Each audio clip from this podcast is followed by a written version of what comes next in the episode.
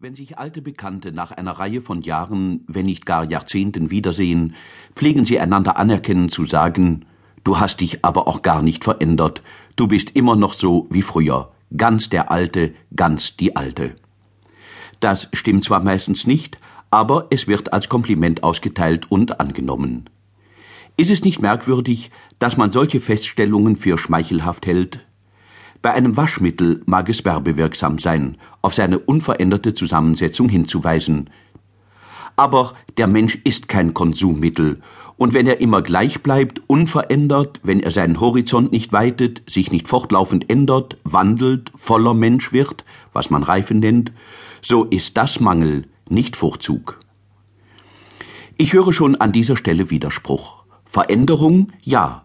Weiterung des Horizontes, ja. Reifen, ja. Aber das alles doch nur in bestimmten Grenzen. Vor allem, wenn es um den Glauben geht. Spricht man nicht abschätzig von den sogenannten Glaubensneuern, den Neuinterpretierern? Ist nicht das Wort Progressist, zu Deutsch Fortschrittler, für bestimmte Kreise zu einem Schimpfwort geworden? Beschwört man nicht zu Recht die Glaubenstreue, das Bewahren des bewährten Alten? Sagt man nicht in der Tat zutreffend, Veränderung ja, aber nur in den Bereichen, die eine Wandlung erlauben. Der Kern, die Substanz ist unwandelbar, weil sich sonst alles auflösen würde. Ein Mensch kann, ja soll sich ändern, wandeln, aber nur in einem Fortschreiten zur Intensität, zur tieferen Erfassung, zur besseren Verwirklichung, zu größerer Heiligkeit. Und man weist darauf hin, dass Gott ja auch unwandelbar sei, keine Wetterfahne, man betont, dass auch die Kirche das ihr entsprechende Symbol im Felsen habe, in der treuen Überlieferung des einmal geoffenbarten. Es gibt genügend Menschen, die gerade dieses sogenannte Unwandelbare im Wesen der Kirche hochschätzen, inmitten all der vielen Wandlungen unserer Zeit. Ein Haus voll Glorie schauet, weit über alle Land, aus ewigem Stein erbauet, von Gottes Meisterhand. Vor Jahren machte ein Wort des englischen Bischofs Robinson die Runde, das vor allem von progressiver Seite aufgegriffen wurde.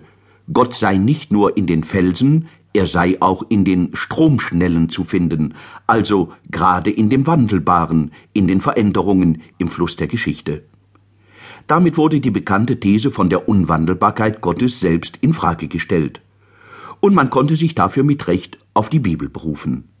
Zeigt sie nicht an vielen Stellen, wie Gott bereit ist, seinen Standpunkt unter dem, was Menschen ihm sagen, zu ändern? Man denke nur an Abrahams Gespräch mit Gott über Sodom oder an Jakobs Kampf mit Gott. Und wie war es bei Jesus selbst? Es scheint doch so, dass er mit einem klaren Sendungsbewusstsein an die Öffentlichkeit trat.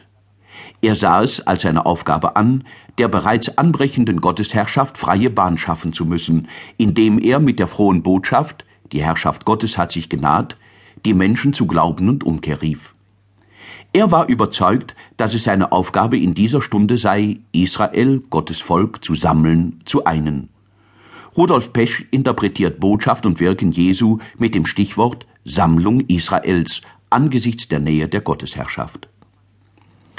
Wie immer man im Einzelnen über die Authentizität bestimmter Worte oder Szenen im Leben Jesu urteilen mag, Jesus weinte über Jerusalem.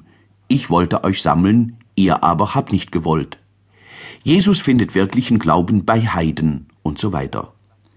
Die Szene mit der Syrophönizerin, ob historisch oder nicht, spiegelt wider, dass Jesus in seinem ursprünglichen Sendungsbewusstsein erschüttert worden ist.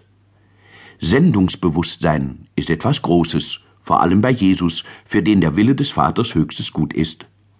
Aber eine Szene wie die mit der Syrophönizerin, der Heidin, die glaubt, die auf Jesu Heilungskraft vertraut, zeigt, dass Gott der immer je Größere bleibt, dass sein Wille immer umfassender ist als ein noch so eindeutiges Sendungsbewusstsein.